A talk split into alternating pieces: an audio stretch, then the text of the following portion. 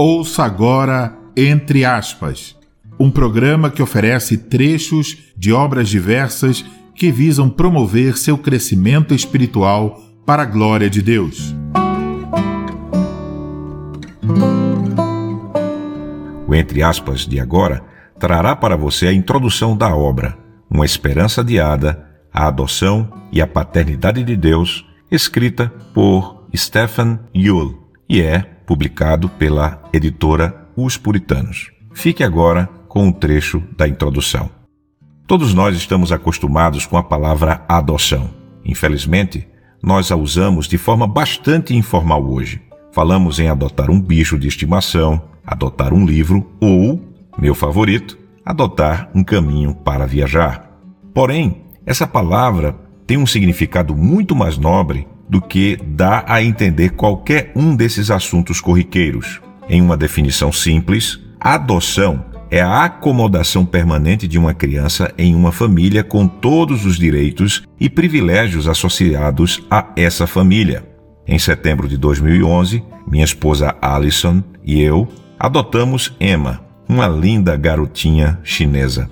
Ela despertou em nós emoções que são difíceis de colocar em palavras. Ela nos é mais preciosa do que qualquer tesouro deste mundo.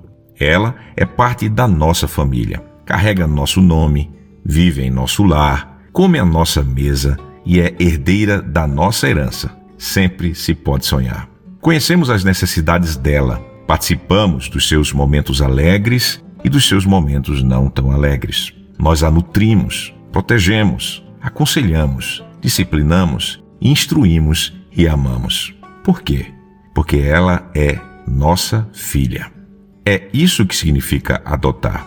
A adoção de Emma foi o auge de uma jornada longa e difícil. A primeira vez que consideramos a possibilidade de adotar uma criança foi há 22 anos. De modo efetivo, começamos a tentar há 17 anos. Há oito anos iniciamos o processo de adotar uma criança da China e finalmente adotamos faz dois anos. Como você já deve ter percebido, tivemos muitas reviravoltas durante o caminho.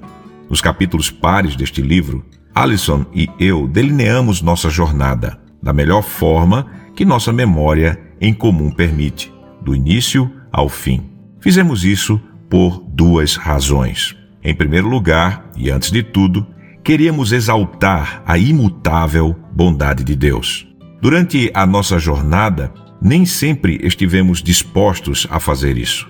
É fácil confessar a verdade que Deus é bom, não importa quais sejam nossas circunstâncias, boas ou ruins, mas é difícil celebrá-la. Queremos aproveitar a oportunidade para declarar neste livro aquilo que sempre soubemos ser verdade.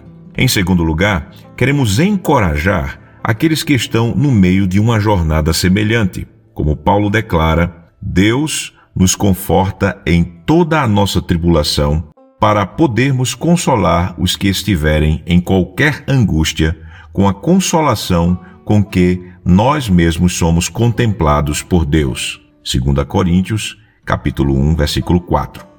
A infertilidade, com frequência, é uma prova paralisante e dolorosa. A adoção, com frequência, é uma atividade frustrante e exaustiva. Optamos por compartilhar aquilo que aprendemos à medida que lutávamos com ambas as coisas, orando para que Deus usasse nossas percepções para fortalecer você durante o caminho. No caso daqueles que não lutam contra a infertilidade ou no processo da adoção, permita-me assegurar-lhes que o tema principal deste livro é Deus, e as suas lições se estendem para a aflição em geral, muito além das lutas peculiares à mecânica da infertilidade e da adoção. Ou seja, existe alguma coisa para vocês neste livro.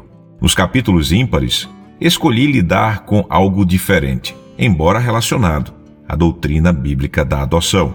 Pouco tempo atrás, estive fazendo algumas palestras no seminário Redeemer, em Dallas. Um dos meus alunos perguntou: de que forma o fato de você ter adotado uma criança afetou a sua compreensão da doutrina da adoção.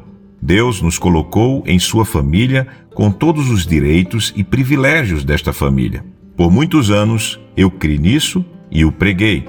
Contudo, minha consideração desta verdade bíblica tem crescido imensamente nos últimos meses. Em especial, tenho sido atraído ao que chamo de seis bênçãos da adoção, conforme encontramos em Romanos capítulo 8.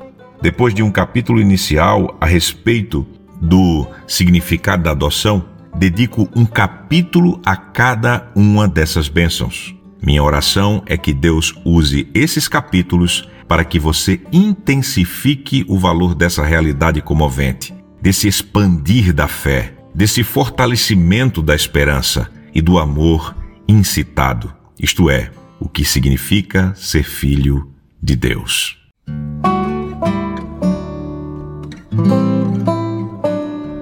Você acabou de ouvir Entre aspas.